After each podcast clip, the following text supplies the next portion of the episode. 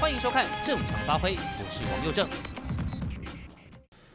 那我想请问屏东县政府，这两个故事的版本，通通都是你们说的啊，不是我们说的啊，既不是江医师说的，那也不是一四五零说的。那我们现在就有一个非常重要的逻辑，就是说这个秘鲁马，它到底有没有足迹？它的足迹到底怎么样？谁能保证他一定是待在家里？然后今天更奇怪的啊，是是陈时中哦，昨天他说因为医院内接触感染疫啊，但现阶段没有医院感染的证据。那刚刚又正你又公布了访疗医院，那。他又暗示说，可能在这个枋寮医院，也可能可能是在医院，就是说，因为昨天被质疑说找不到感染源嘛，对呀对呀，他说没有啊，今天乱塞感染源嘛，对呀对呀对呀对呀。那现在指挥中心包含几个医师、县长，他们讲的话一天数遍，那你究竟？那你告诉我们，好，仿山骂到底怎么染的？对，我跟你讲，还真不知道，他到底怎么染的？究竟是在家门口染的，还是串门子染的，还是到医院去染的？就是说，你要给我们一个确切的一个足迹嘛。那现在足迹，我坦白告诉各位，很好调查。呃，他现在不是有有那个一个实名制吗？嗯，对不对？我告诉你，又正好。其实实名制作为一个大数据。你王佑正到这家商店，你一天去过多少次？如何如何？他把你一张足迹图通通画了出来，除非那你搬离那里，否则按照他大数据情治单位那一种大数据的分析，你连你你什么时候去你朋友那边，他都清清楚楚。当然啊，那你的讯号就好了。啊，对呀，说没有这个理。这个里面哈，我们经常看到指挥中心弄的那个那个什么叫做什么足迹图。我现在告诉你哈，足迹图啊，它只是做一个大样给你看看，它还有更加精细的，更加精细到一个什么样的程度？你究竟是开锁进去的，你还是用电子锁进去的，你还是输入密码进去的？你什么时候到江医生那边？那你什么时候从江医师那边出来？就是换句话说，你的人际关系图、你的行动图就完完全全的怎么样被掌握？还有一个指挥中心一而再、再而三的告诉我们，也是骗嘛，就是说传那个讯息，通通五大电商什么吸收，对不对？结果呢，是我们政府编列预算。那为什么政府要编列预算？情治单位的朋友。他告诉我一句话：只要那我编列预算，那我给你的话，我叫你王佑正，我今天我要调王佑正的足迹图，你就必须调出来，嗯，给我看。换句话说，各位晓不晓得我们抓了多少通缉犯？单单台中抓了四十几个，单单台中啊，就是少一个 QR code 啊。我跟你讲，四十多张，什么？四十多张的。那个拘票，嗯，因为他要抓，抓，抓那个，抓那个通缉犯。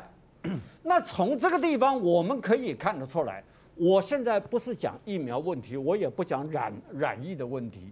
你既然你连这个通缉犯你都抓得到，那回过头来讲，那他们怎么染的？那你应该去过哪里？怎么可能不知道嘛？啊，对嘛？那么困难的事，警方都做得到。难道那你疫情指挥中心不知道吗？你潘孟安不知道吗？只要政府付费，五大电商就必须要把你所有的足迹图，无论是秘鲁骂、仿山骂，或者秘鲁骂的孙子，或者其他人，他到底去过哪一些地方？因为哈，这种定位系统叫做三角定位，嗯，三角定位又这样好了。那我其他不跟大家废话啊，我我只要讲一件事情，你要走路，你要骑单车，你坐计程车，你坐公车，你坐铁路，你坐高铁，我告诉你，分得清清楚楚。然后，那你一个月究竟行进多少公里，最远到达哪边，哪一家商店，你在那边吃饭哦，饭馆你在那边吃饭，他都清清楚楚。那我们有这个大数据，那请问，疫情指挥中心、情治单位或者警政单位，你要做一个什么样的用途？那现在你连通缉犯四十多个你都抓得到，呃，这种你居然不知道，那你不觉得很奇怪吗？所以呢，我建议哈，蔡总统，你身为总统，你也是三军最高统帅，你也是情治龙头，就麻烦你召开一个会议，你把这些人的行迹图不用公布，给蔡总统看一下，你找情治单位。你找疫情指挥中心，你找警政署，还有找啊管那个电商的 NCC，你只要把这些单位找来说，我要知道这个疫情。会说，呃，不行，这牵涉到各资，不能这么做。我们简讯十连制绝对不会拿来做疫这个疫情调查之外的行为。嗯，蔡英文他要我的足迹，非常清楚。那他们为什么给那个蔡英文看？真的假的？啊，真的。幸好我都哪都没乱跑。好，真的，就是说，他们可以来对于我什么时候骑单车，骑了多久，搞得清清楚楚。那我现在我就想请问一下，疫情指挥中心为什么到两天，将近三天的时间，你连什么时候染疫你都搞不清楚？况且一再跟我们讲一分钟染疫，还有这个。这个这个这个十五秒钟，只要啊擦肩而过就会染疫啊等等，那你放那个这种新闻干什么？哎，一四五零，那你跑到哪边去了？应该要求政府赶快把这些大数据哈，把大些这些大数据，那我不是讲公布啊，给蔡总统看，因为蔡总统他有权利看这个东西，他就马上知道疫情为什么他会爆发嘛，那就好了嘛。然后还有一个大数据，它有一个好处，无论你秘鲁骂还有什么骂，不管，还有那你染疫的有没有交叉经过什么地方，嗯，他都清清楚楚嘛。因为我跟你讲，我在情治单位哈看到那种线哈，他那个线这样画来画去，画来画去哈，结果呢，他说自从有了手机，你知道吧？我们跟熟人朋友如果搭捷运的话，一天可能有三四次会在捷运站擦身而过。那我说，那你怎么知道？他说，我现在告诉你，我只要把那张图调了出来，你什么时候进入捷运站，他什么时候进入捷运站。虽然你们坐的是不同的捷运车厢，你你坐什么捷运车厢他不知道，但是你进捷运站的那个交交叉途径一定找得出来嘛。那现在就用情治单位的做法，去把这一些所谓的病源零号的，最好那你找出来，不要天天一天编那个一个故事来欺骗台湾人民。嗯，来，匡哥，诶，佑正，你刚刚补充这个光宇兄提到陈建仁前副总统的分析哈，我非常的认同。嗯，所以这边我要跟龙介兄的好朋友赖清德喊话，这样子当副总统也没什么意思啊，蔡总统不会交棒给你的啦。你出来挑战他，他没电你是算客气的。那你给你混个副总统四年，根本就不倚重他嘛。所以你看到我们整个防疫工作里面是没有赖清德的角色哈。刚刚有华兄提到这个简讯实联制，因为又正我们我们刷的这个 QR code 刷了一个多月了，嗯，结果指挥中心说从五月十九到现在，我们总共调了三百零三件呐，三百零三件。我不晓得这个对疫调的帮助是什么。你看他之前讲说，指挥中心讲说如何用于疫调，人在演绎呀。那你相信他讲的鬼话吗？我们在那边刷刷的，我们已经刷了一个一个多月，你还在演绎。然后呢，县市政府抱怨哦，想要查这个足迹哦，很难查，嗯，帮助有限啊。你把全国人民当叉叉吗？我们那边扫扫 QR code 扫了一个多月，你你跟我讲说，哎，要怎么用于疫调？我们还在研议啊。五月十九到现在，这是这是联合报今天的新闻。下午记者说，哎，我们已经各县市调了三百零三件。五月十九号到现在一个多月了，你调三百零三件。蔡总统，如果如果唐凤公公的这个这个公布的这个这个这个简讯时间怎么一九二，如果没有用哈，就不要再用了。就不要再刷了啦。对啊，好浪费哦。不然你叫大家刷，哦、有啊，兄刚刚讲说编辑编了八亿，国民党砍了五亿，还花了三亿呀。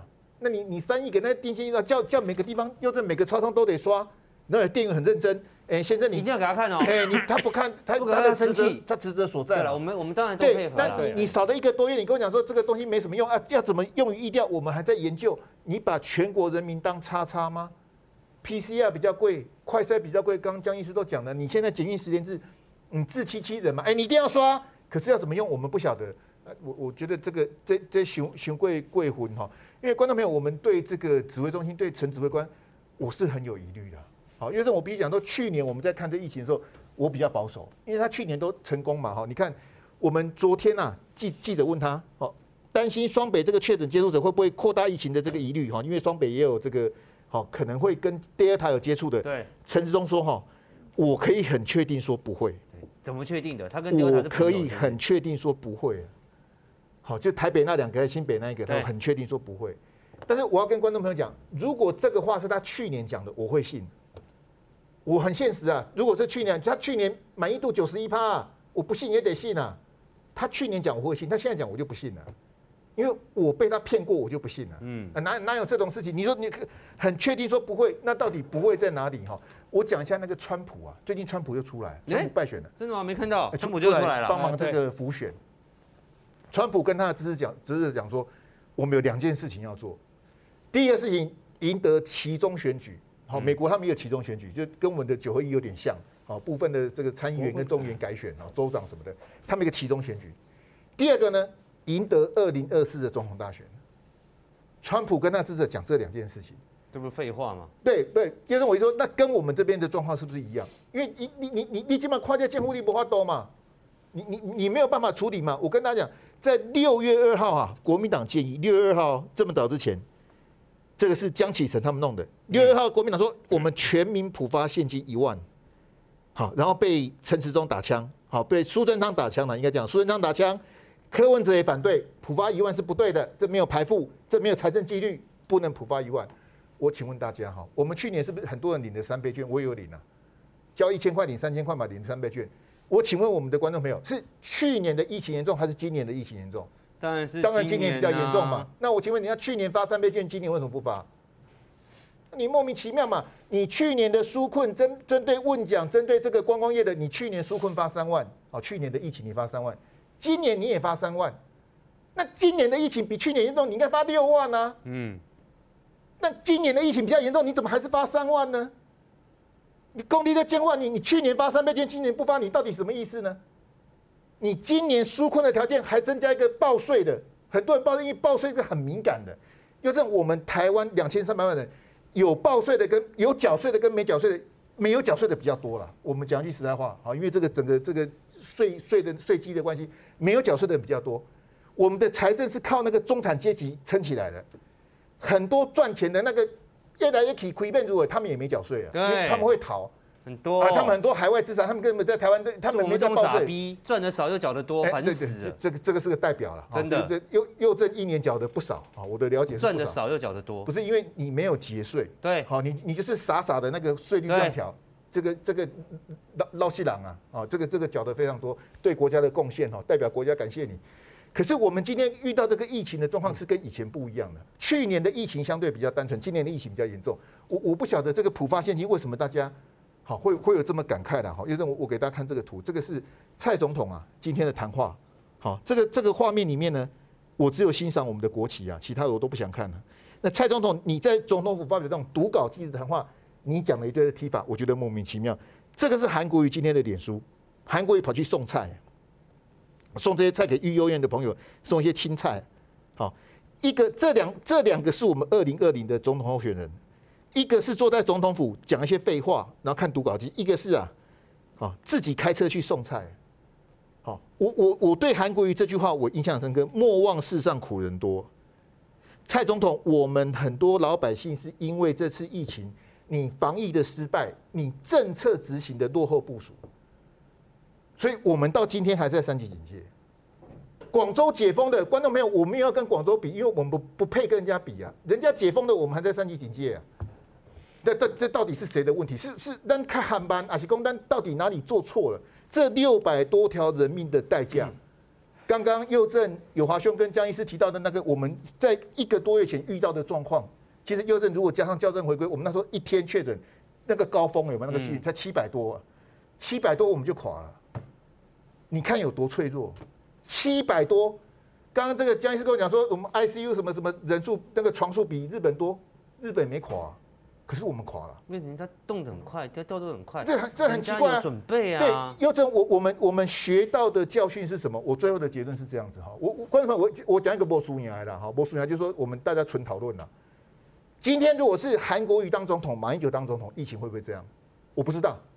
好，不要说我是蓝的绿的，但是我觉得疫苗可能已经打差不多了。我是中华民国派的，我们是统派。我是说，你去想想看，如果今天是马或是韩当总统，疫情会如何？好，这是第一个假设。第二个假设。假设今天是马跟韩当总统，马英九当总统，或者韩国瑜当总统，然后疫情是跟现在这样子，要疫苗没疫苗，然后这个防疫乱七八糟。假设疫情是乱成这样子，你觉得民进党跟三明治会讲什么？你觉得民进党跟绿媒会怎么操作？嗯，会像国民党这样子每天这样子丢牙签吗？丢粉笔吗？你想看嘛？你这两点你去想看嘛？你你卖卖讲我讲的不一定健康哦。我今他们讲话，我这实在。你可以想这两个假设：如果是马英九跟韩国当总统，如同刚刚佑正讲，搞不好疫苗已经打完了，搞不好我们就已经躲过这一劫了。假设没有躲过这一劫，疫情跟今天一样严重，你觉得民进党会放过你吗？你觉得民民进党在旁边看哦？哎，你们疫情弄得好乱啊！人，你觉得民进党会这样子吗？民进党一定不会是这样子的。你可以去问问两个人。好，这两个都是友华兄的朋友，一个是柯建铭，一个是段宜康。你你看这两个会做什么？你你去看这两个做什么，你就知道国民党现在有多差。因为这两个一定不会放过你的，绝对不会。你天上掉下来的东西，你国民党去捡，完全执政，结果疫情弄成这样子，民进党炸都变了啦，炸都唔知安哪处理啊。可是我们现在还坐在这里，这是我们最无奈的地方。对，好，刚刚。坤哥问了几个假设的问题，那我也补几个哈。来，如果是韩国瑜或马英九当总统，台湾的疫情像现在这样子，你觉得行政院已经被占领多久了？你觉得立法院还在吗？你觉得总统府有没有可能也被攻陷了呢？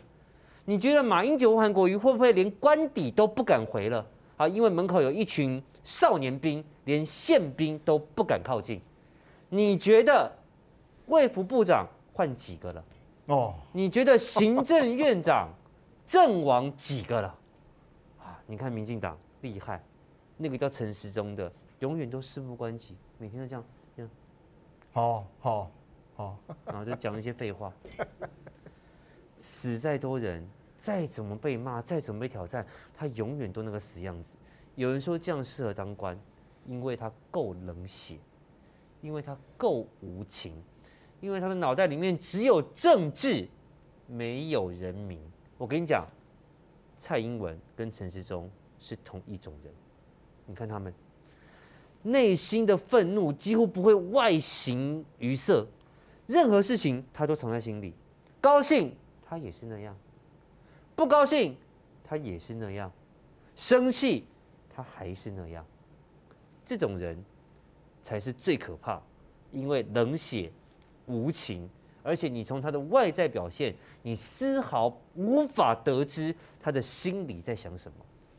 啊，请黑马英九顶到你考，踢他马考，踢他马考，好，那个就是太容易被他看出来，太容易被他抓到他心思。韩国瑜也是真性情铁汉子，啊，这种人哈、哦，运气好当总统，运气不好就韩国瑜，啊，这完全不一样的人。好，这个也请大家可以这个思考一下。好，来，我们就往下看，就要请到接下来是要请到张这个江医师了哈。嗯，潘孟安他觉得他很衰，他觉得很搞这些什么访疗医院，下面骂下面骂啊，加购确诊压购确诊，我有够衰，哦我有够衰，来，哎、欸。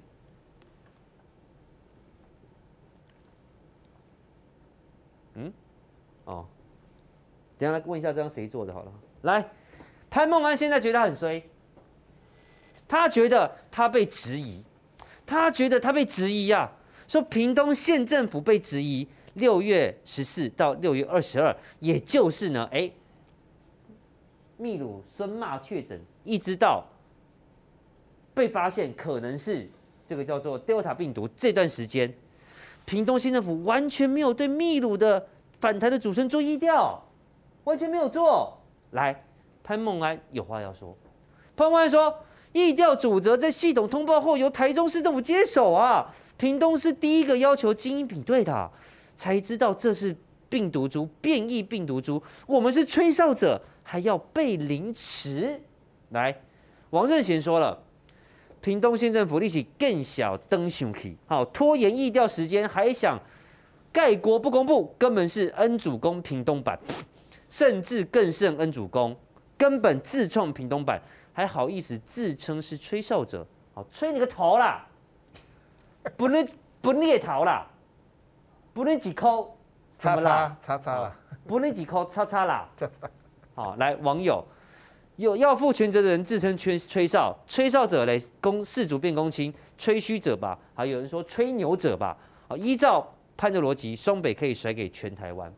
好，他是不是吹哨者？他有没有资格当吹哨者？我们先回顾一下秘鲁骂的染疫过程。好，六月六号回台。六月十四确诊，二十三号新闻报道可能是秘鲁的变种病毒，屏东你才公布相关资讯。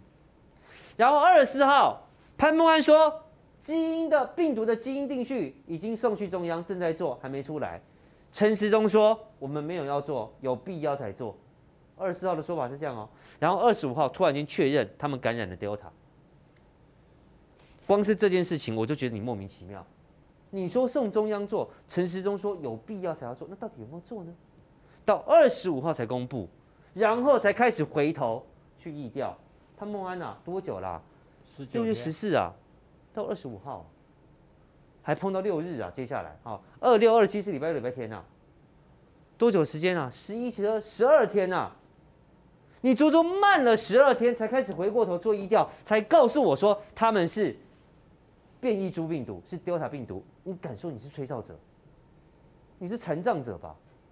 脑残生产吧？你什么事都没做哎，你拖了那么久，各位你想一下，如果十四号确诊，这个叫县长的，那个叫指挥官的，有一点点 sense，哎呦，这个秘鲁回来的哦，而且确诊哦，哎，我们是不是要做一下病毒基因定序啊？十四号立刻做。立刻做，十五号就知道了，然后从十五号开始立刻做疫调，立刻去框人，说不定那一大圈人感染的人会变少啊，说不定也没有什么果菜骂，也没有什么果菜夫妇的事啊，算谁的？都算你的，都算你陈时中的，更何况来，你有一大堆破口哎，你真的要我们就要拿出来，我还蛮欣赏潘县长的啦，因为毕竟他在屏东。过去他就是做好他农业县该做的事情，他也不搞政治，也不说乱骂人。可你这次表现真的是不行啊！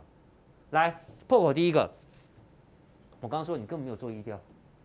来，屏东县政府哈，他说六月二十二仿生群聚案第一例出现，就司机，他是司机出现，回过头去调查，才发现哦原来是他们传的，哦所以他们可能有问题，才去做病毒基因定序的。是先是先找到了这个后确诊的，往前推才发现秘鲁骂有问题，他们才疫调到秘鲁骂的。换句话说，屏东县政府做疫调根本不是因为秘鲁骂，而是因为这个白牌车司机在二十二号确诊，你才去做疫调的。好，来，屏东的说法是说，哎，因为中央把秘鲁祖孙列为境外移入的居家检疫个案。好，那。既然是立境外，就不会算在单独的县市，中央也不会通知是屏东的案例。他甚至还说，我们没有接获任何检疫单位的通知，所以我们不知道要去对秘鲁祖孙做疫调。很幽默哦，非常幽默的说法。屏东县政府知道秘鲁祖孙来了，知道秘鲁祖孙确诊了。住院了，但是他说他确诊住院，可是没有人告诉我他的疫调状况，我怎么做疫？我我怎么会知道接下来我要怎么办？哎，他在你的县市染疫，他在你的县市住院，然后你等别人帮你做医调，你等台中帮你做医调，你脑子坏啦！然后等到被被他骂说你为什么不做医调？他说哦，这，那台中没有做，我怎么知道？这就是屏东的逻辑，有没有够智障？有哦，来来来，卢秀燕在十五号当天，六月十五号，哎，为什么这六月十五？为为什么把它卡掉呢？没有日期，观众怎么会知道是哪一天呢？他十四号确诊，卢秀燕十五号就告诉你了，当天车辆直接开往屏东，并没有进台中。十五号在记者会上面说的。潘妈，你是没听到？人家就告诉你，他没有带屏东去屏东，没有带台中去屏东了。那但是你屏东做疫调啊，然后你二十二号发现了白牌白牌车司机，回过头去查，才查到是秘鲁骂，然后确诊 Delta，然后你怪台中没有帮你做疫调。嗯，来破口二，六月六号返台之后，就在屏东老家做隔离，十四号确诊也没住医院，还在家里啊？呃，十四号确诊他还在家里。还在家里嘛，所以才会跟那个什么阿嬷啊，开门到垃圾嘛。十号确诊啊，还在家里，啊，应该是十六号好像才去医院。那为什么呢？我想请问一下，屏东的防疫旅馆是量能不足吗？是跟之前双北一样，没有房间了，没有床位了，只能让他们在家里休息吗？如果有房房间有床位，为什么不让他们去医院呢？他们住进了医院，不就可以省去很多麻烦吗？好，再来第三个破口，就是在机场。啊，机场当然就是中央要负责的。来，我请问各位，他们是几月几号回来的？六月六号对吧？六月六号从秘鲁回来的国人，我们的中央政府指挥中心屏东一点警觉都没有。来，我给你看，三月底印度就面临第二波疫情，死亡跟人死亡跟确诊人数飙增。五月十一号，WHO 就把 Delta 变种病毒归类为高关注的变异株。五月下旬，广州就爆发了。六月初，五月底，Delta 病毒就变成英国确诊的主要病毒株，在欧美各国已经爆发了。然后有一个，有两个台湾人从秘鲁回台湾，你指挥中心跟智障一样，什么事都不做。他六月六号回台湾之前，Delta 病毒在欧美中。中美洲国家就已经爆发了，然后他们回来，你指挥中心一点作为都没有，一直到什么时候我们才开始加强检疫？加强检疫作为？昨天，一直到昨天，你陈时中才稍稍加严了一点点的防疫作为。人家什么时候开始做的？人家五月底六月初就在做了，你拖到六月二十五号，国际间已经爆发疫情了。然后你居然还放人进来，进来了还不懂得管制，还不懂得筛检，所以各位，这破口要怪谁？我怎么看就是两个人啊，一个叫陈时中，一个叫潘孟安啊，不然嘞，相信。而且哦，你知道吗？他对这件事情的处理让我觉得百思不得其解。这个武汉猪不见得从武汉进来，当初美国人就陷入这个迷失，他就赶快把中国大陆的航班切断。然后呢？开放欧洲呢就继续玩，哎，对，对不对？所以你武汉猪就从欧洲进来，所以他就搞了一个大爆发。那我们现在也是一样啊。这个印度猪难道一定要从印度进来吗？这个这已经流行到全世界九十二个国家，那你只锁七个国家，而且这个七个国家让我看的更是傻眼的，就是他把以色列算在里面呢。以色列一天利益比我们少太多了，你觉得以色列很危险吗？以色列是一个六成多人口完成注射的，进来会有多少人啦？对，会有一天有多少人？一年有多少？一个月有多少人啦？不是，那你以色列要要列的话，那你什么西班牙什么都在上面啊？你的葡萄牙也都在上面，不是吗？怎么可能去列到以色列呢？而且另外一个问题是入境的普筛哦，这个是作为指挥中心的禁忌症啊，是绝对不能提的啦！哈，提的人都被打成那个，当初我提杀头了，对我当时提。入境普筛也被人家出征过，还叫我自己去检验的哈。坦白讲，真的，这个 这个是一个坦白讲，现在各国已经是 SOP 的。对对。你去日本看看，你去加拿大看看，那个你都认为防疫很松散的地方，他现在入境都要先筛。那早就是了。不是因为入境塞哦，你想想看，我花多少钱？在别的国家大概就是花个三百块台币的价。但是如果你没塞到，传染出去，你要花多少钱做疫苗？对不对？对不对？所以这个所谓的花出的代价跟取得的收益差太多了嘛，所以随便的只要有一个 common sense 人一想，就知道说我应该做什么事嘛。可是我们到现在坚决拒绝说，对所有的入境的那才一千多个人做做路径要全部塞啊，讲了很奇怪的各种各样的借口，我个人是完全都听不懂了。可能我最近智商变得比较低还是怎么样，所以我个人也对自己觉得很担心了哦。他们讲的话我都听不懂了。这个我刚刚说到一个。刚好看到了一个这个观众，我刚好我真的是刚好看到哈，应该是就是希望我可以回复你一下吧，老天的安排。好，因为苏小姐她说呢，她是佑正的铁粉，感谢你。哈，那她说她看了今天晚上的这个这个节目有点寒心。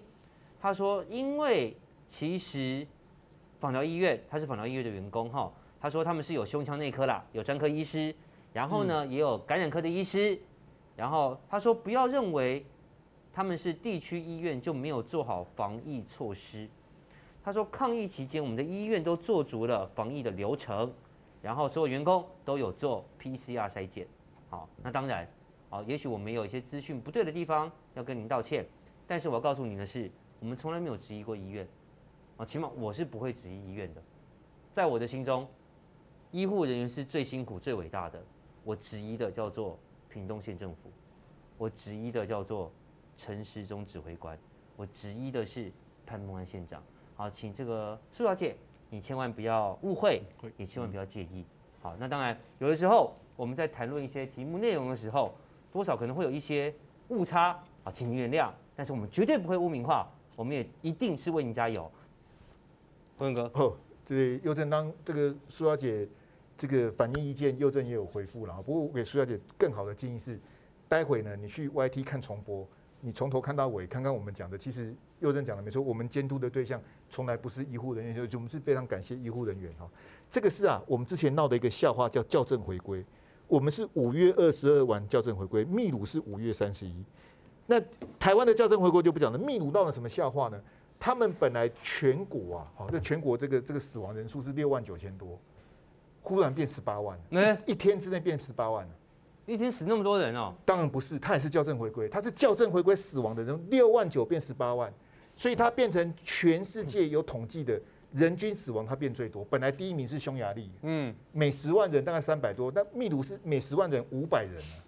他校正回归，那校正我讲的不是笑秘鲁哦，啊，因为每个国家都他五月三十一闹校正回归，那我请问你这这个这堆阿嬷什么时候回来？六月六号回来？对，啊，我们当时都有谈这个，那陈世忠你都不看新闻的哦？嗯。他秘鲁的疫情变这么严重，致死率变这么高，人均死亡是全世界最高的。然后大家都哎，你怎么这样子？六万九变十八万，你敢打个当真笑呀？那这时候我们的指挥中心的作为是什么？我们那个时间点，我这个是标准的马后炮。你那个时间点，所有从秘鲁转机、包机什么的经过秘鲁的，我通通检验嘛，我通通隔离嘛。你怎么让他回屏东呢？这秘秘鲁就是因为有那个秘鲁自己的那个病毒还有 data，我们那时候也不晓得是什么。那你就应该把它查清楚啊！你你都已经在，他都已经公布，我承认我的死亡太少，我校正回归的。你搁底下打猪打鱼的，呃，我们最近才开始什么两次 PCR，那笑死人吗？所以观众朋友，我的结论非常简单，这个是天灾还是人祸？秘鲁都告诉你，我的死亡人数是比你之前的多了两三倍之多，六万九变十八万，我数学都不会算啊。那我们的指挥中心做的什么？我们指挥中心什么都不做。潘孟安，你做的什么？哦，秘鲁回来的，回来秘鲁就秘鲁啊！你第一天就应该做的嘛。台中要做，关我什么事？对，我受害者。有种我我不是要去苛责潘孟安，潘孟安，但是我必须一句话送给你哈。我们经常讲啊，是驴是马，拖出来溜溜就是。